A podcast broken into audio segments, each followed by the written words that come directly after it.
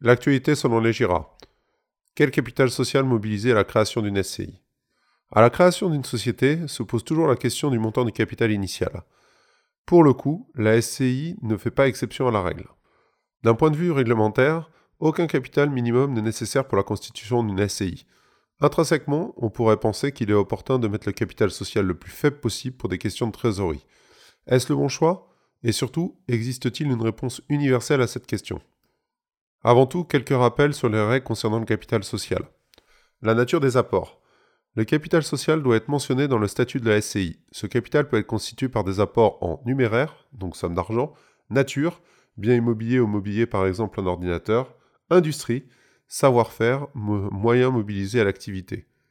Autant les rapports en espèces ou en nature via des biens immobiliers peuvent avoir de l'intérêt, l'apport en industrie est tout à fait à proscrire dans le cadre d'une SCI. Le seul cas où cela peut avoir du sens est le cas d'une SCI de construction-vente avec un des associés possédant une société de bâtiment mettant à disposition son expertise. La nature du capital. Comme les autres types de sociétés, à sa création, la SCI peut choisir entre avoir un capital fixe ou un capital variable.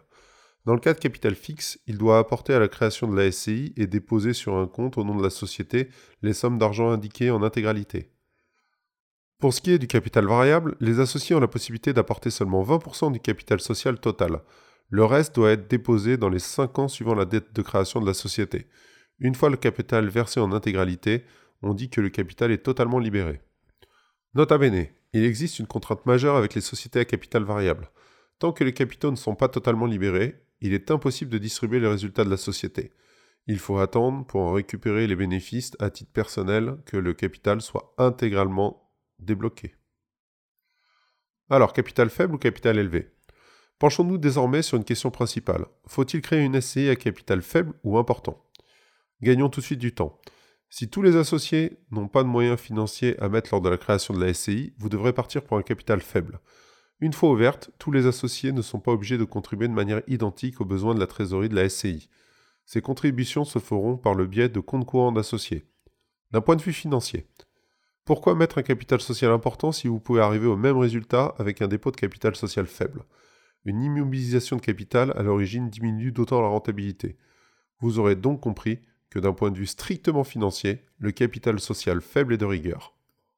Mais d'un point de vue juridique, D'après l'article 1857 du Code civil, les associés d'une SCI sont indéfiniment solidaires et responsables des dettes sociales à proportion de leur pourcentage de détention des parts. Aucune clause dans les statuts de la SCI ne peut réduire leur responsabilité vis-à-vis des tiers.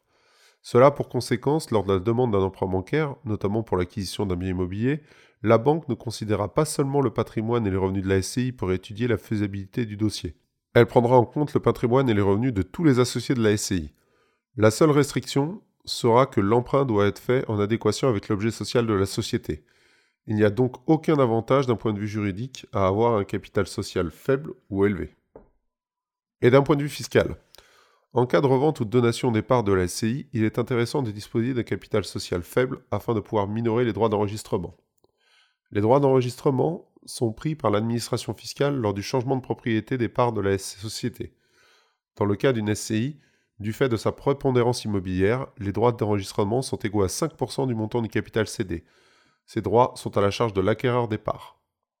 Côté imposition sur le revenu. En ce qui concerne l'imposition sur les revenus, le capital social n'a aucun impact sur le montant à payer par les associés dans le cas d'une société semi-transparente fiscalement. Il en est de même pour les sociétés qui sont assujetties à l'impôt sur les sociétés ou. Et l'imposition sur les plus-values. Côté imposition sur les plus-values, depuis l'arrêt Kemener du 16 janvier 2000, si vous êtes en présence d'une SCI n'ayant pas opté pour l'impôt sur les sociétés, il n'y a pas d'avantage à avoir un gros capital dans une SCI. La question se pose uniquement sur les SCI et LIS. Et côté IFI. Le montant du capital n'a pas d'impact sur l'IFI. Seule la partie immobilière et les comptes courants d'associés rentrent en ligne de compte dans le calcul de l'IFI. Bilan. Sauf cas très spécifique, vous n'avez pas à vous préoccuper outre mesure de la hauteur du capital social. Nous vous conseillons de prévoir un minimum de fonds pour faire face aux frais de fonctionnement d'une année, mais nul besoin d'y consacrer un capital plus important.